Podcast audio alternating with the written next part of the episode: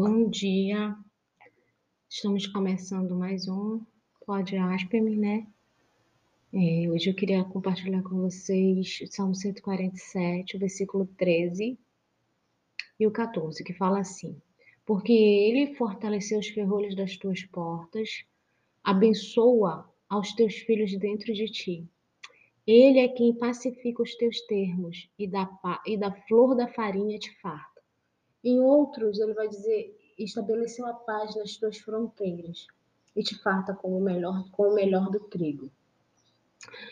Esse salmo fala de três coisas que é Deus quem nos dá, que é Deus quem nos abençoa. Ele fala de proteção, né? É Deus quem fortalece os ferrolhos.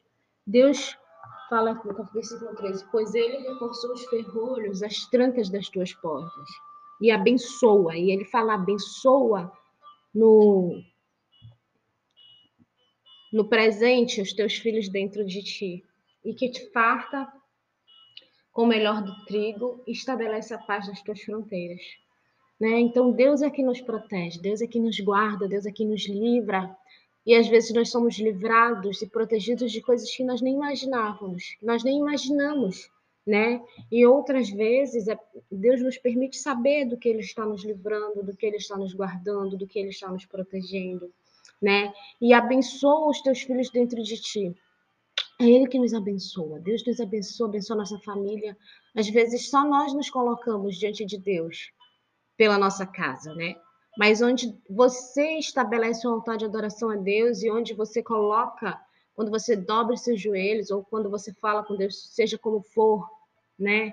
Às vezes caminhando, fazendo as suas tarefas, mas você fala com Deus, coloca diante dele a sua casa, a sua família, com certeza a sua casa está sendo guardada, está sendo protegida por Deus.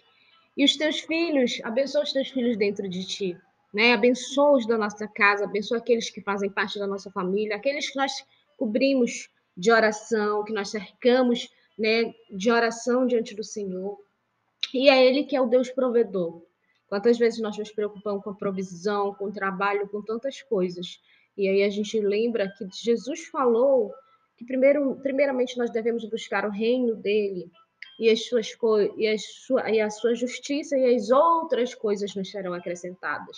E é isso que ele está confirmando aqui no Salmo 47, que é ele que nos é, que nos farta com o melhor do trigo, né? Ele é o Deus provedor, ele é o Deus protetor né? Mas também ele é o Deus provedor. No Salmo 127 ele fala: se o Senhor não edificar a casa, em vão trabalham os que a edificam. Se o Senhor não guardar a cidade, em vão vigia a sentinela. Então, se a nossa confiança, claro que nós vamos tomar todas as medidas para que vivamos em segurança, para que tenhamos segurança. Mas temos que saber de uma coisa: se não for Deus que guarde, se não for Deus que estabeleça que esteja nos guardando, será em vão as nossas atitudes, as nossas, as nossas, né, as nossas medidas de proteção, elas vão ser vãs se não for Deus que nos guarde, que nos estabeleça, que nos, que nos proteja. E Ele nos cerca de paz, gente. Jesus é o príncipe da paz. É o que fala lá em Isaías, que Jesus ele é o príncipe da paz. É Deus que nos dá paz. Em Romanos 5 fala que nós devemos pedir a paz que excede todo entendimento, né? Que é Jesus que dá a paz que excede todo entendimento. E a gente vai ver isso em Filipenses, né? Que em Filipenses 4 que fala e a, que nós devemos levar diante de Deus em oração todas as nossas súplicas, todas as nossas ansiedades, tudo, todas as nossas dúvidas, todos os nossos temores, assim como todas as nossas tristezas e alegrias também. E diante das angústias, diante das, das nossas crises existenciais, quem vai estabelecer a paz, quem vai estabelecer a segurança, quem vai nos dar alegria, que vai acalmar a nossa alma, é o príncipe da paz, que é Jesus, né? Porque ele é o príncipe da paz. E aí a gente vê aqui no Salmo 147, estabeleceu a paz nas tuas fronteiras, né? Ele fala na primeira, na, na parte A do versículo, estabeleceu a paz nas tuas fronteiras, porque é ele que estabelece a paz.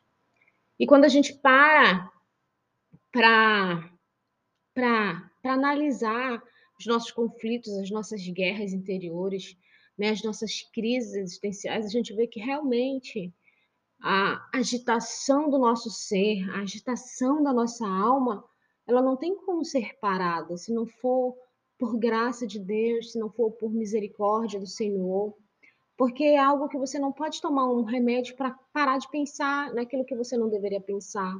Às vezes não consegue dormir com pensamentos avassaladores, com turbulências emocionais, e você às vezes pode até tomar um comprimido para para dormir e, e, tudo mais, mas não acalma a dor da alma. Quando você acorda, ela está lá. Né? Mas Jesus diz que ele é a paz que excede todo entendimento e que ele estabelece a paz. Mas não é só uma paz externa, mas a, principalmente a paz interior, que é o que nós mais necessitamos e precisamos de paz, né? Para vivermos, para termos ânimo, para termos alegria, paz interior, paz da nossa mente, deitar e dormir tranquilo, né? Ter essa calma, ter essa alegria. Então, que nesse dia a gente lembre que e peça a Ele a paz que excede todo entendimento, né? Não, não só tenhamos consciência, mas que possamos chegar a Deus com toda a sinceridade do nosso coração e pedir que a paz dele, que a alegria dele possa inundar nosso coração, nossa alma, possa nos fartar, né? Assim como ele nos farta com o melhor do trigo, que ele possa nos fartar com a paz, com a paz de espírito, com a paz de alma, para que possamos ter alegria no nosso coração. Um bom dia, que Deus abençoe cada um de vocês.